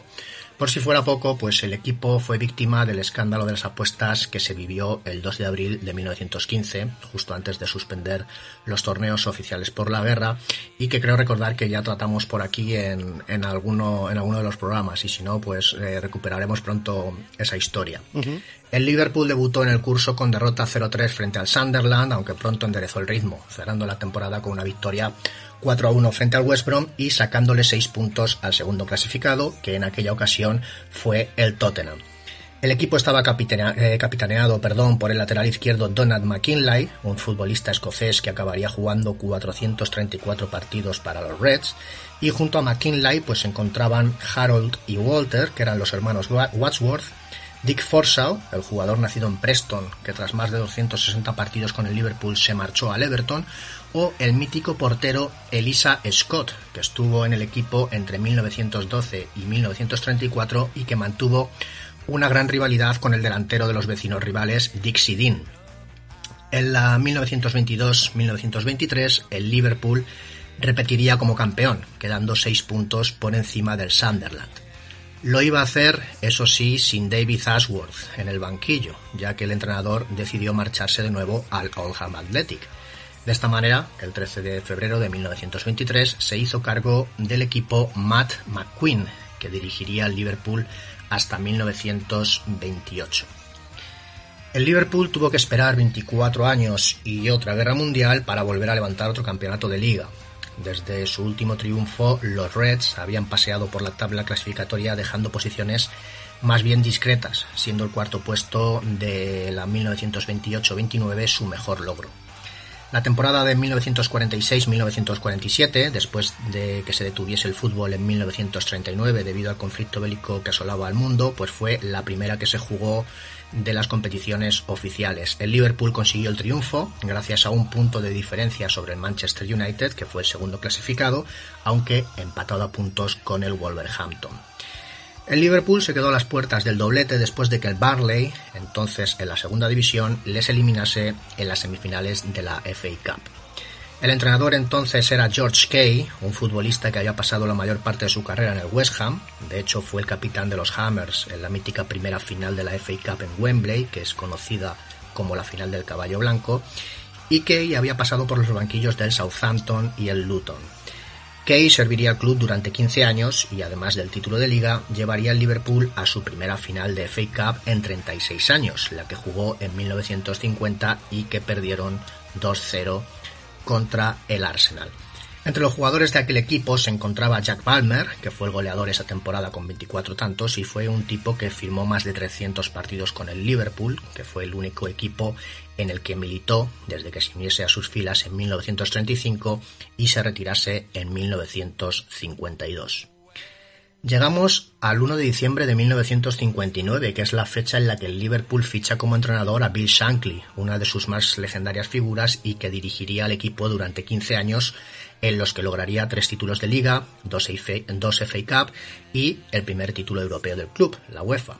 Para todo ello, Shankly primero tuvo que sacar al equipo del pozo de la Second Division, donde había caído la temporada de 1953-54 con Don Wells a los mandos. Para el curso del 63-64, Shankly se rodeó de un equipo en el que se encontraban, pues, eh, por ejemplo, el portero Tommy Lawrence, los defensas Ronnie Moran o Ron Yeats, el centrocampista Peter Thompson y dos inapelables delanteros que respondían a los nombres de Ian St. John y Roger Hunt. El Liverpool volvió a quedar por encima del Manchester United, como la última vez que se hizo con el título, aunque en esta ocasión la diferencia fue de cuatro puntos. Los Reds repitieron título una temporada después, otra vez con Roger Hunt como máximo anotador y sacándole seis puntos al Leeds United, un equipo al que ya entrenaba Don Revy y que acabaría ganando la liga en 1969. El último título de liga de Bill Shankly llegaría en la temporada de 1972-73, después de siete años sin oler un solo trofeo. Entonces militaban en el equipo Ray Clemens, Ian Ross, el flamante fichaje Peter Cormack y dos ilustres como Kevin Keegan y John Benjamin Tosak, entre otros, y los Reds alcanzaron las 21 victorias consecutivas en liga, unos números que superaría Jürgen Klopp en 2020. El Liverpool le sacó tres puntos al Arsenal, el equipo que le había quitado la liga anterior precisamente con la misma diferencia de puntos, y para eh, redondear una temporada histórica, el equipo levantó la Copa de la UEFA tras derrotar al Borussia Mönchengladbach. Una vez que Bill Shankly se retiró en julio de 1974, Bob Paisley se haría cargo del equipo, otra figura histórica de, del Liverpool. Serían nueve gloriosas temporadas al frente del equipo en las que se haría con seis ligas, tres copas de Europa y que llevaría a que se convirtiese en el entrenador más exitoso en la historia de los Reds. La primera liga de la era Paisley llega en la temporada 75-76, donde el Liverpool queda un punto por encima del Queens Park Rangers y donde además de seguir disfrutando de Keegan o Tosak, el público vibró con el crecimiento de futbolistas como Phil Neal, Phil Thompson o Ray Kennedy. El Liverpool repite título en la 76-77, quitándole el campeonato por un punto al Manchester City. Tras una liga que gana el Nottingham Forest, el Liverpool vuelve a campeonar en la 78-79 y en la 79-80, lo que lo convirtió sin ninguna duda en el rival a batir en 1979 le sacó 8 puntos al Forest, que eran los defensores del título, y en 1980 8 puntos al Manchester United. Para entonces, Liverpool ya contaba en sus filas con un mito como Kenny Dalglish. En la temporada 1981-1982 llegaba otra figura legendaria al banquillo, el delantero Ian Rush, que se mantuvo en el equipo entre 1980 y 1986 para regresar en 1988 hasta 1996 tras su paso por la Juventus y una figura que desde luego marcaría al equipo de la época.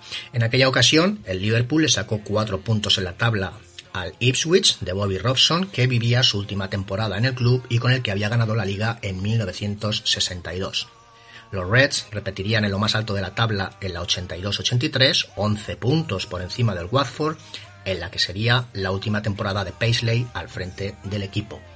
Tras la marcha de Bob, pues el banquillo lo ocupó el que había sido su segundo, Joe Fagan, que se mantendría al mando del equipo hasta 1985.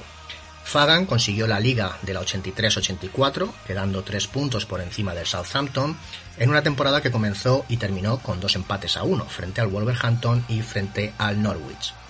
Fagan entraría en la lista de ilustres del Liverpool al conseguir el triplete, que convertía al equipo en el primer club inglés en lograr semejante hazaña. Es decir, al título de liga sumó la Copa de la Liga ganada al Everton, su máximo rival, 0 a 0 y 1 0, y la Copa de Europa, ganada en los penaltis a la Roma, después de eliminar en el, torneo a Odense, al Athletic Club de Bilbao, al Benfica y al Dinamo de Bucarest.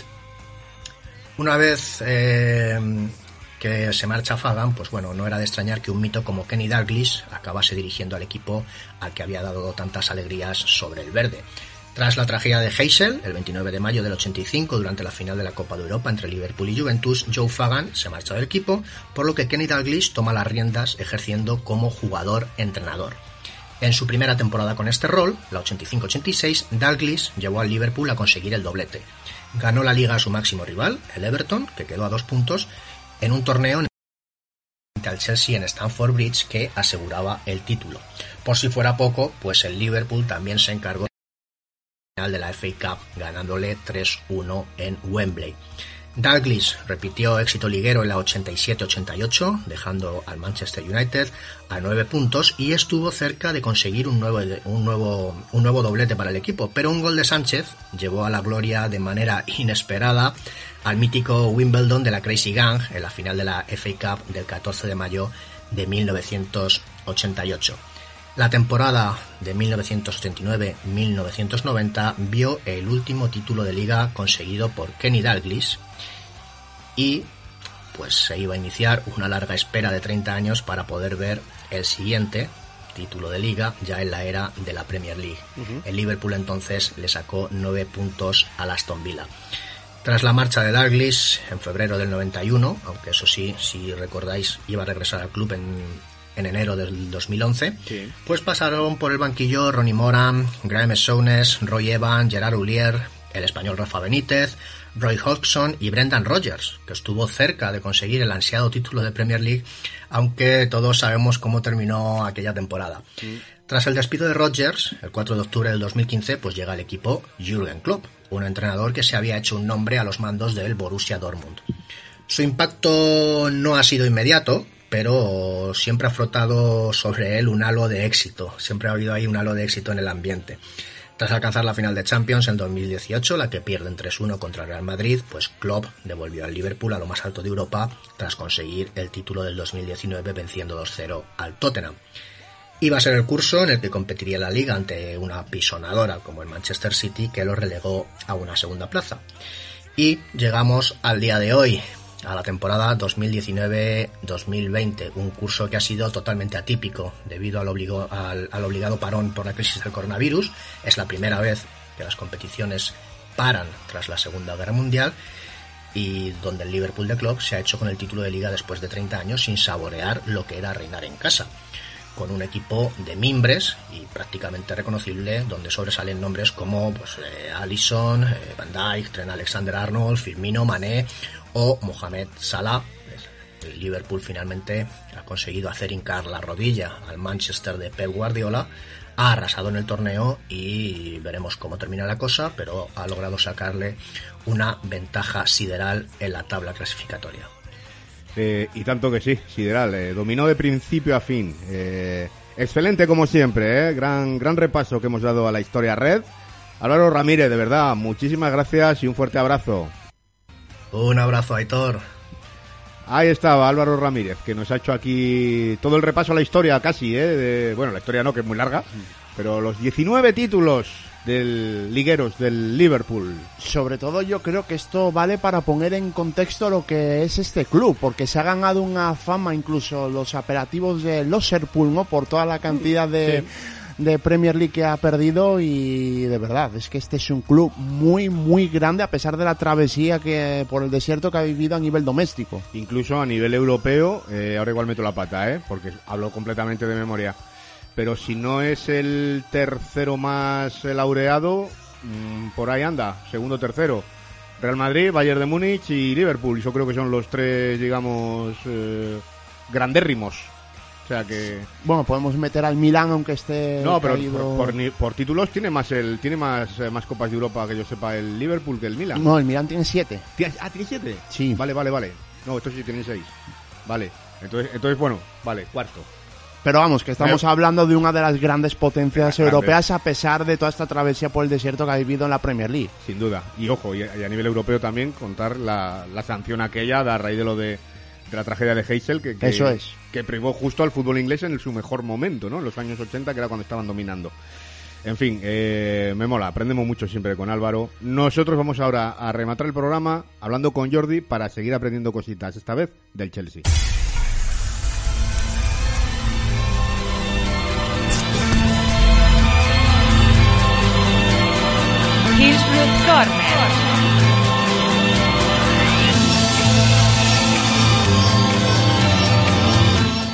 Llegamos a nuestra recta final, llegamos a nuestro Hillsborough Corner y hoy vamos a hablar eh, de un equipo que está generando bastante hype, como se suele decir, ¿no? Eh, el mercado de fichajes que está que está haciendo el Chelsea está siendo eh, más que interesante y para analizar un poquito lo que lo que haya llegado, lo que puede venir y lo que puede hacer Frankie Lampard con, con esos nuevos mimbres, pues tenemos a Jordi Cardero, ya le tenemos por ahí por el otro lado del hilo telefónico. Jordi, muy buenas, bienvenido a Bed and Breakfast de nuevo.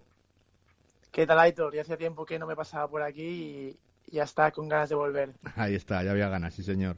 Oye, el nuevo Chelsea, eh, mucho hype, ¿eh? Mucho hype, mucho hype y yo espero algún que otro gran nombre para, para llegar. Así que sí, sí, se presenta una buena futura temporada con un Chelsea muy diferente al de esta temporada. Desde luego, ya los dos nombres que ya conocemos, eh, Joaquín Ziyech y Timo Werner, ¿cómo valoras estas incorporaciones? Pues yo creo que son dos movimientos muy, muy buenos, ya no solo por quiénes son, sino por el precio. Porque en este mercado tan loco, traer a Ziyech por 40 y a Werner por algo más, creo que se puede considerar dos grandes fichajes.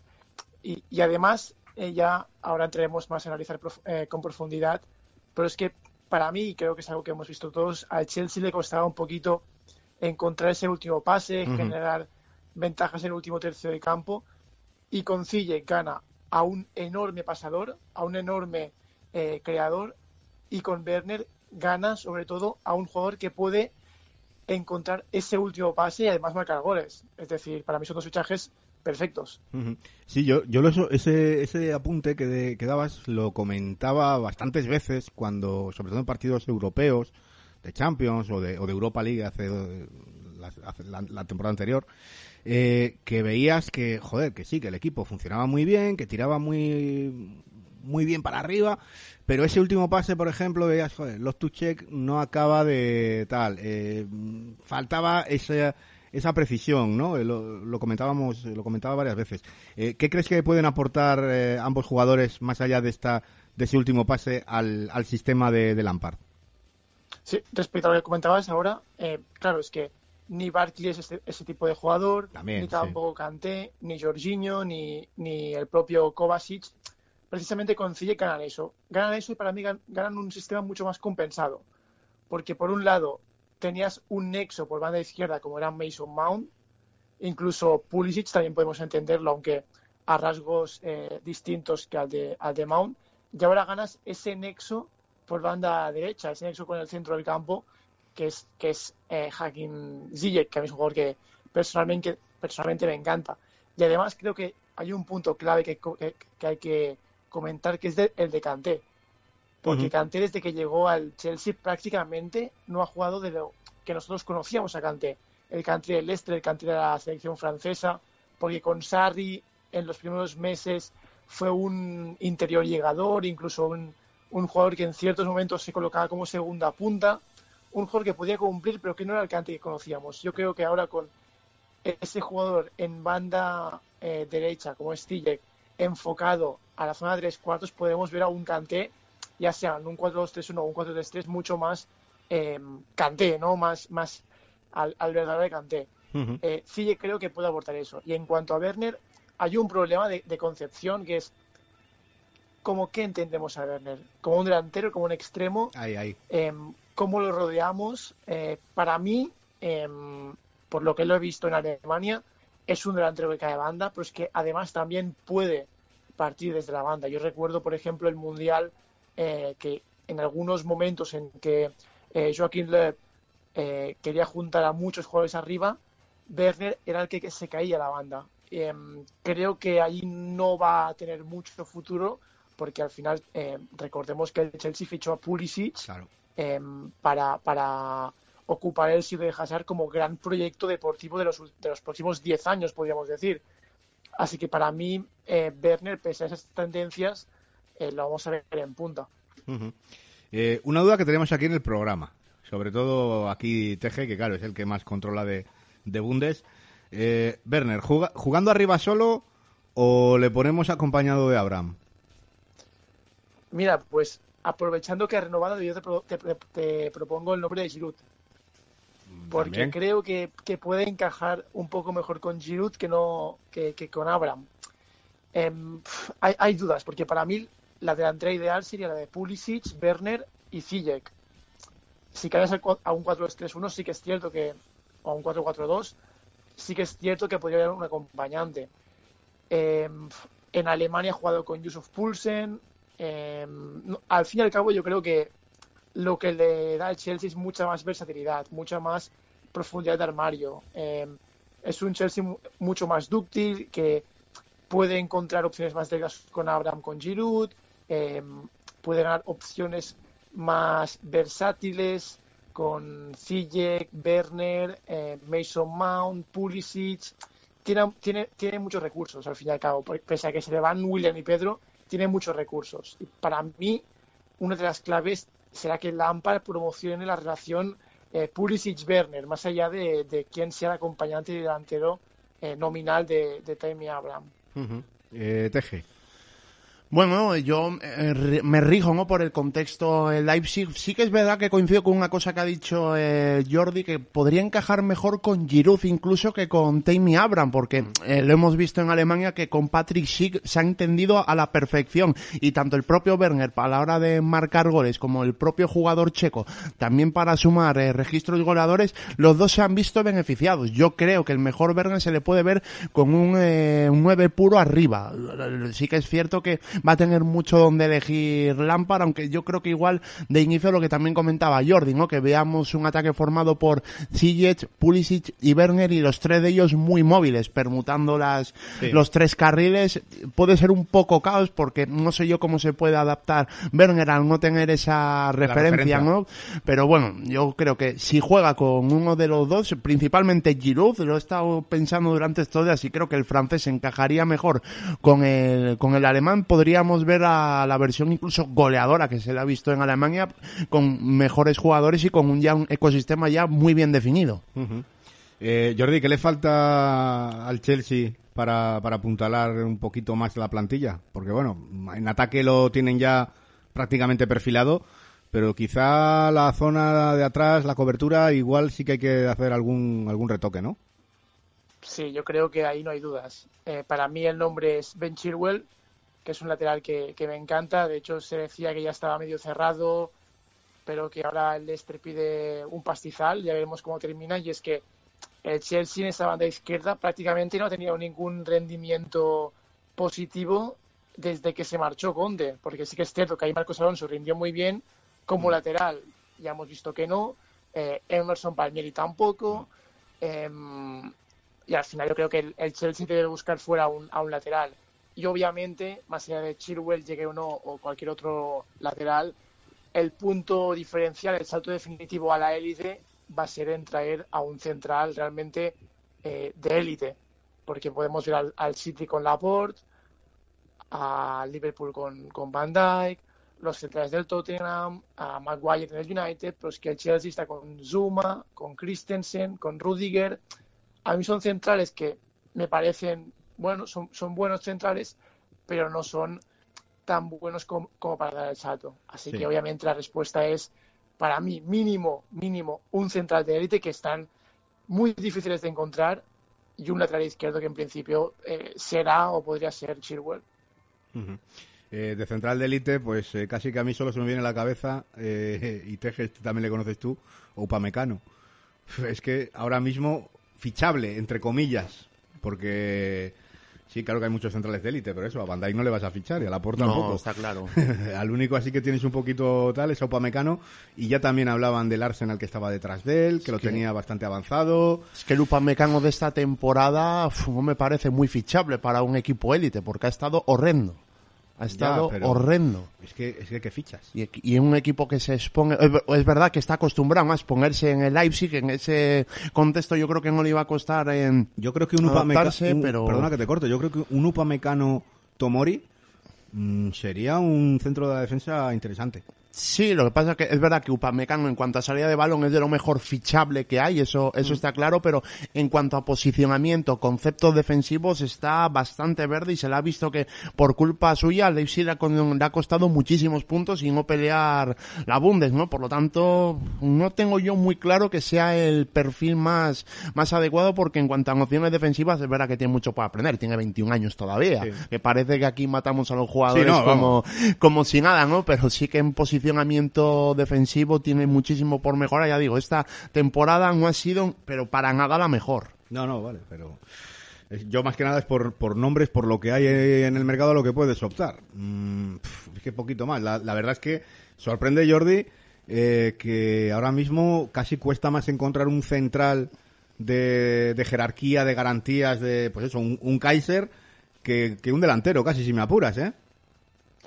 Sí, sí, sí, totalmente. A veces el fútbol va por generaciones, por rachas, en cuanto a nombres y, y perfiles, y, y precisamente pasa eso. También pasa con, con porteros que jueguen bien con los pies, Mm. con pivotes, depende del fútbol que practiques, depende del fútbol y ahora mismo encontrar centrales así, es que, es que de hecho eh, Van Dijk no era ni un central de élite. Claro. Eh, Klopp medio se lo inventó, pero tampoco tenía ese nivel. Laporte jugaba en el Athletic. Es decir, jugaba a un muy, a un muy buen nivel, pero tampoco era lo que es ahora. ¿no? Es decir, para mí el, el jugador que más se asemeja a lo que es ahora mismo es Maguire. Sí, sí, básicamente.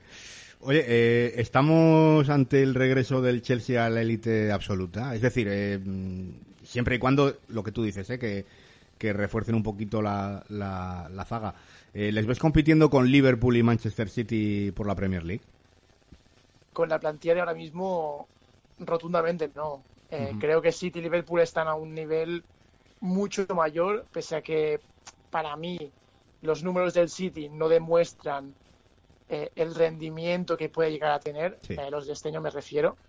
Eh, creo que City y Liverpool están a, a otro nivel ya, incluso eh, en Europa, eh, están muy por encima del resto. Teje seguramente me va a meter ahí también el Bayern y, y por lo que he podido ver también podría estar de acuerdo, pero creo que no. Sí, sí que es cierto que la plantilla, más lo que puedan cerrar, debería bastarles para afianzarse entre el tercer y el cuarto puesto, sobre todo en ese tercer puesto, en el que creo que de cara al año que viene sí que puede estar un poquito más vigente eh, la posibilidad de que entre el, el Manchester United, porque con Bruno Fernández ya hemos visto otro, otro United, pero para mí a lo que debe aspirar el Chelsea es, es, es a, a entrar en Champions y a largo plazo o incluso a medio plazo sí que intentar empezar a competirle a y a Liverpool. Pues eh, lo veremos. De momento ya han traído a estos dos, que son muy, muy, muy buenos. Veremos a ver si, si pueden rematar. Lo de Chilwell mm, pinta muy bien. Pero claro, también anda el City por ahí detrás. Y a, a cuestión de poner dinero, me parece a mí, Teje, que, Sí. que el City va a poder poner más dinero que el Chelsea. Va bastante por delante y más por lo que ya se ha gastado eh, el Chelsea, el tema del fair play financiero que Claro. anda ya al acecho. Por eso. Jordi, de verdad que un auténtico placer, eh, que estamos muy contentos de volver a escucharte en Bed and Breakfast y que nada, que, que hablaremos a menudo, ¿vale? Nada, el placer es mío, Aitor y Teje. Un abrazo. Un abrazo. Ahí estaba Jordi Cardero hablándonos del, eh, de, este, de este New Chelsea eh, y de lo que puede dar de sí. Nosotros nos vamos.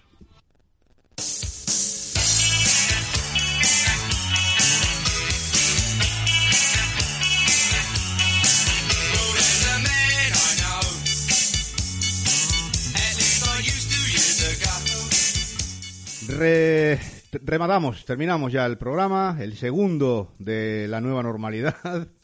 Eh, ha quedado chulo, ha estado bien. Sí, como Amplio. todos, en definitiva. Sí, somos buenos. Claro que es lo sí. que hay. Fernando Tejerina, como siempre, grandísimo trabajo, gracias. Un placer y un gusto como siempre, Aitor. Y a vosotros amigos, que es un auténtico placer estar aquí, pues eh, más de una hora larga, una hora y media, que digo yo una hora, una hora y media, hablando, hablando de Premier, hablando de Championship, hablando de fútbol inglés en definitiva, que es lo que, que es lo que nos gusta. Y nada, que el próximo lunes volveremos con más Bed and Breakfast.